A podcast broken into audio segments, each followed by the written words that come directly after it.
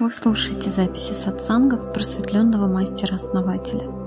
Сайт просветление7.ру а Вчера в вопросах и ответах интересная была задета тема по поводу того, что как расширять энергоемкость внутреннюю. А, в частности, был рассмотрен пример, когда например, идет что-то типа разборок повышенных тонов а, между двумя оппонентами. И как, как пример рассматривалось, рассматривалось поведение человека именно спокойное, да, это значит забрать энергию оппонента, провалить его, да, как в айкидо, и не меняя по форме мимику лица, э, оставаться в спокойствии. Вот довольно-таки э, такой сложный момент. А, то есть, э, насколько приемлема эта практика с позиции руководителя. Ведь тут, наверное, скорее всего, зависит, на какой стадии да, находится руководитель. И цели и задачи, да, получается, как бы, насколько выгодно, да, что выгоднее будет, а, провалить а, подчиненного или все-таки на, на гордыне, на гоноре поставить подчиненного на место и а, руководствоваться этим – а, по идее, в позиции руководителя а, выгоднее будет в какой-то момент именно как бы провалить подчиненного или э, все-таки вернуть баланс так, как ему надо. Ну, наверное, это частно, да, в большинстве случаев случай – но все же, вообще вот эта вот практика, она, я так понимаю, тут, э, так сказать, экстренное расширение получится энергоемкости. Но опять же, необходимо уметь способность удержать эту энергию. Но хотя, если это получится сделать, то, скорее всего, удерживать намного проще будет дальше. А, в общем, если так подытожить, то это будет вопрос субординации – при выполнении этой практики. А, вероятнее всего, а, мой вопрос продиктован страхом сделать действие такое. А, гордыня. Добрый день, Марина, Олег. Ну, понимаете, надо понимать, что вы хотите, да? То есть, если вы хотите чтобы ну, что-то сделать, да, то это одни действия. Если вы хотите увеличить энергоемкость, это другие действия. То есть надо просто знать, что вы хотите, и это делать. Просто если вы, допустим, руководитель, да, то э, ну, что вам может дать подчиненный, да? По сути, руководитель дает подчиненному, да, поэтому подчиненный и работает потому что руководитель ему что-то дает. А чтобы взять что-то, надо быть в позиции подчиненного, понимаете? Поэтому если вы хотите это провернуть на подчиненном, да, то вы должны встать ниже него. То есть стать ему в подчинение энергетически.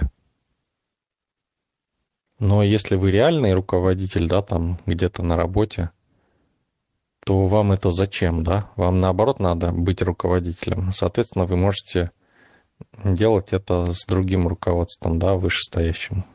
Либо, да, действительно энергетически становиться в подчинении, да, к кому-то, кто на вас там повышает голос там или еще что-то. И тогда можно это сделать. Доброе утро. Я вот тоже слушаю, а является ли это расширением внутреннего объема этого энергетического? что как, как получение энергии, да, да, в какой-то э, такой разговор, там, может быть, э, на повышенных тонах, да, не, не прореагировать, ты хапнешь много энергии. Это да. А вот э, вопрос расширения внутреннего объема, мне кажется, здесь чуть-чуть другая тема. А, здравствуйте, Мироправ, да, спасибо, сформулировали. Доброе утро, Мироправ. Ну да, в общем-то, конечно, над расширением энергоемкости надо работать во времени. Но вот эти практики, они дают взрывное расширение и взрывное наполнение энергии. Это интересный опыт, когда ты а, делаешь...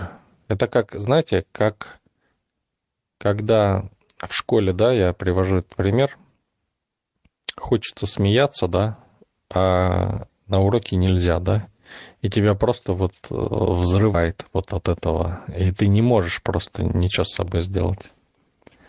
И вот здесь точно так же происходит, вот если правильно все сделать. Но надо быть в позиции подчиненного. Ну, взрывное наполнение, оно, конечно же, заполнит человека, и тут же оно из него и выскочит. Вот, э, да, не можешь даже смех удерживать, он просто из тебя вот э, как бы прет. Так и здесь, ты моментально наполнишься на энергии, но она моментально и уйдет из тебя, потому что, а внутренний-то объем не подготовлен под такой объем э, энергии. В том-то и дело, что вы раскачиваете таким образом, да? То есть создаете эластичность границ и говорите своему подсознанию, что может быть иногда и такой объем резко прийти, да? И уже меняется э, кое-что в вашем, в вашей энергетике. То есть эластичность увеличивается и объем немножко увеличивается. То есть это тоже как методику можно использовать. То есть все практики нужны, и долгосрочные, и краткосрочные, и всякие. А иногда бывает, э, если слишком много, да, большая, скажем, вот вы же хотите сразу и много всего, да, и когда вот человеку говорят, что вот это надо медленно, долго делать, да, человек теряется интерес. А если у него, допустим, вот этими взрывами будет э, ну, тренироваться вот эта энергоемкость, да, вот энергооболочка станет эластичной, то когда ему придет, допустим, сразу много энергии там, денег, например, да, то есть вероятность, что его не порвет позицию, а она растянется, понимаете? И он сможет удержать эту энергию и приумножить. Ну, как один из вариантов, да? Да-да, понятно. То есть кулаки можно как бы просто укреплять, а можно об стены стучать, набивать. Да, можно так. Также можно а, по этим признакам понять, если вы не сильно чувствуете энергию, понять, в каком положении ты находишься, да, в подчиненном или а, в руководящем. А, это человек всегда чувствует, в какой позиции он находится. Другой вопрос его собственный выбор, в какой позиции сейчас находиться. Каждый понимает. Ну, практика показывает, что не понимает. Вот вчера мы провели эксперимент, да, то есть прямо на канале я говорил, касты, да? Как вы относитесь, мироправ, к кастам? Нужны они, кастовость, или не нужны? Кастам, в смысле, из прошлого, индийским, прославянским, к ним или к социальным, э, современным? Да без разницы, кастовость нужна или нет в обществе. Ну, вот эта кастовость прошлого, хотя я не жил, ну, в те времена, не знаю, может быть, тогда она была актуальна. Э, что если ты родился в такой семье, все, э, выше, выше головы не прыгай, да? Это в какой-то мере, наверное, ограничивало человечество в целом.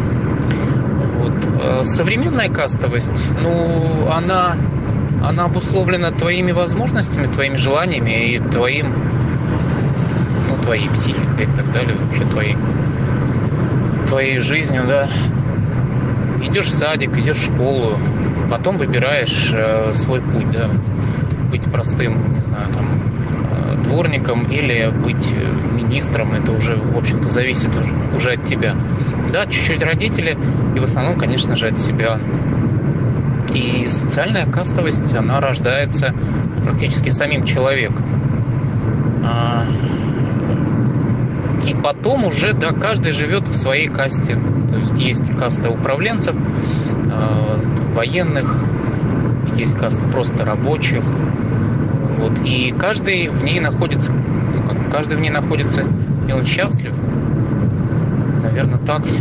Не знаю, это наверное, большая тема, я что-то не могу.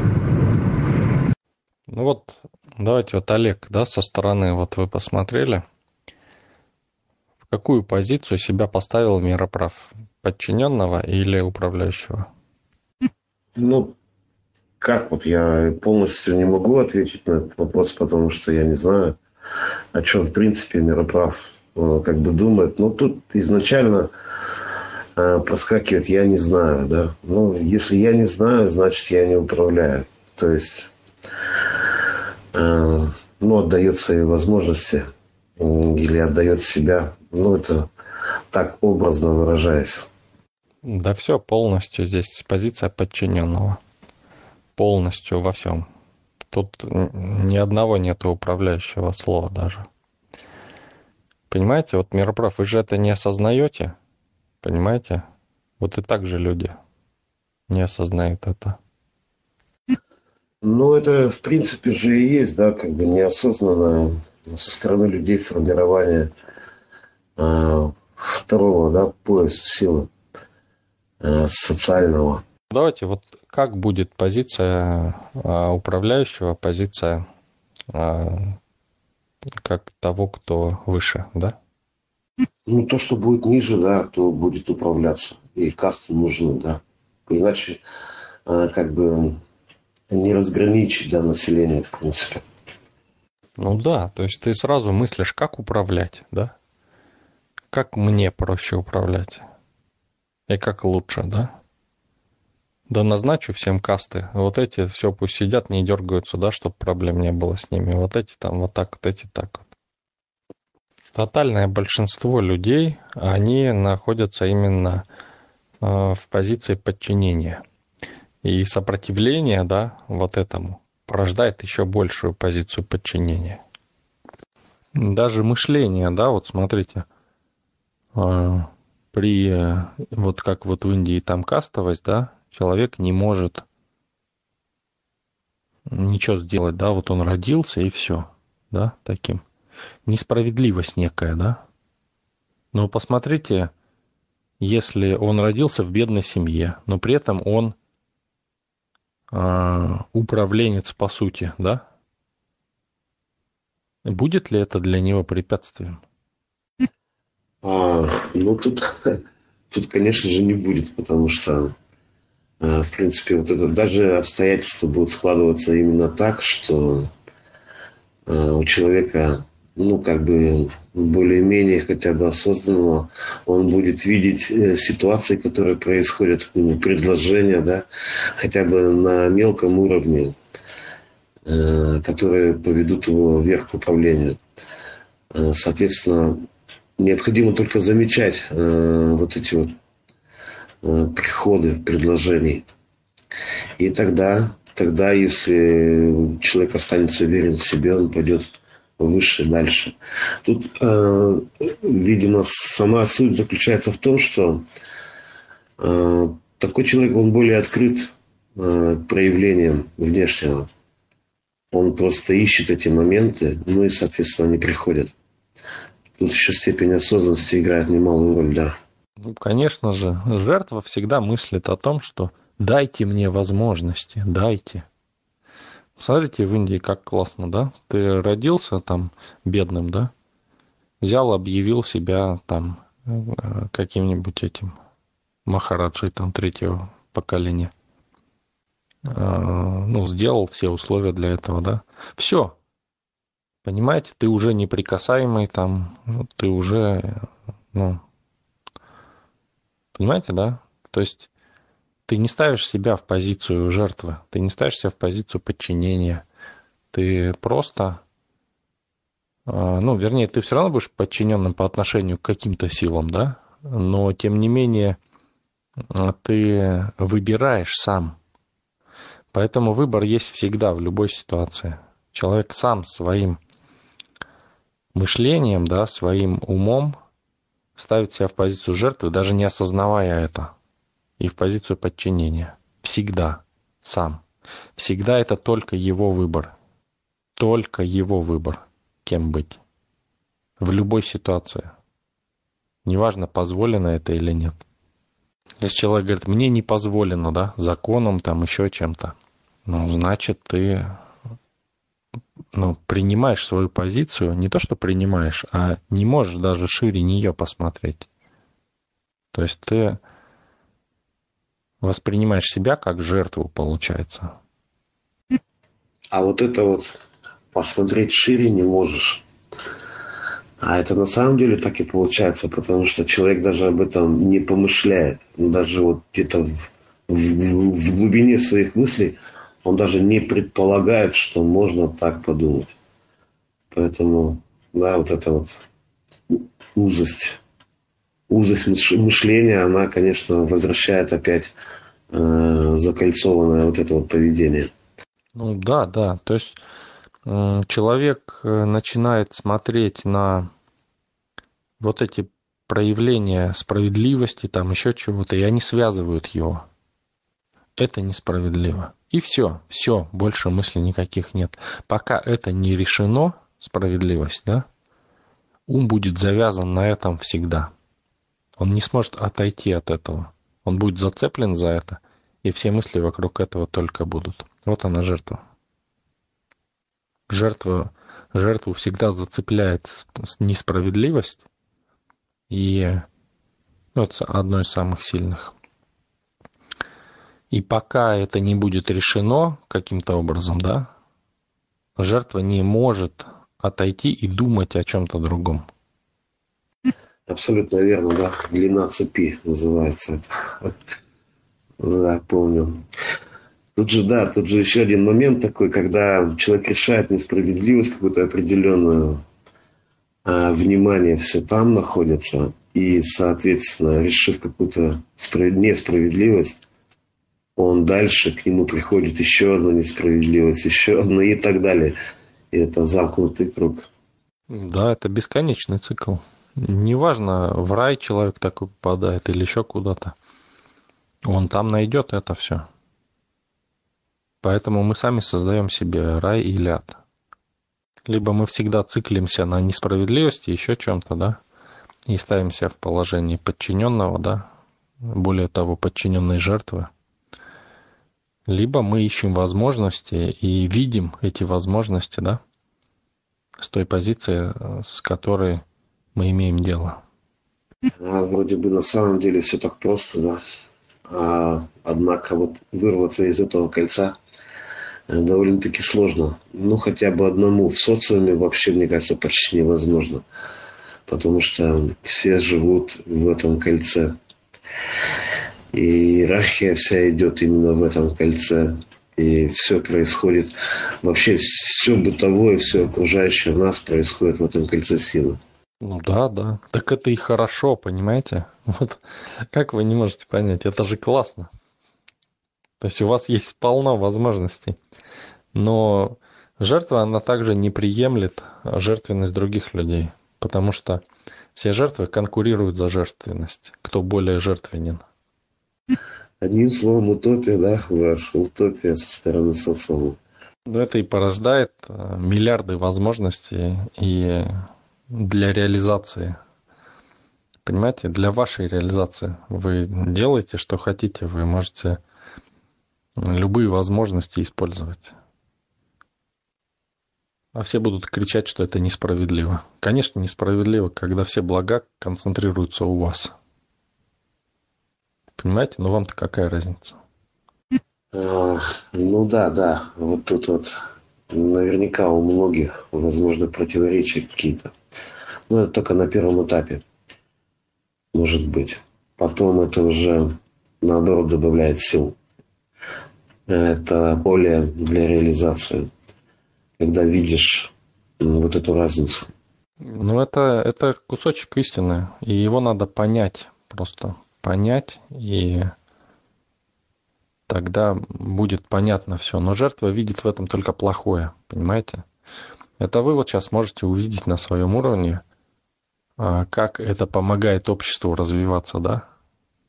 Как это помогает а, всем стать осознанными и всем жить в изобилии. Но жертва будет видеть в этом только что-то плохое.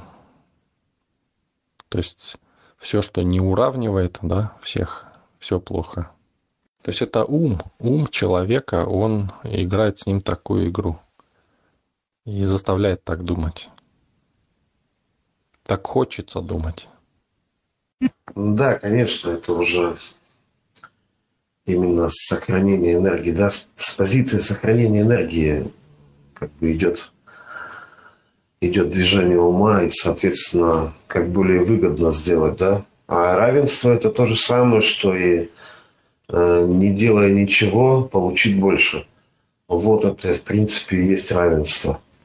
Да, кто хочет равенства? Тот, у кого ничего нет. Если у вас что- что-то есть, вы уже не хотите равенства. Да и равенства не может быть. Да, да, оно изначально не заложено, да, э, законах мироздания. Как временное явление оно может существовать, конечно, но э, только в локальном проявлении. Над этим равенством кто-то должен быть все равно. То есть тот, кто создает это равенство.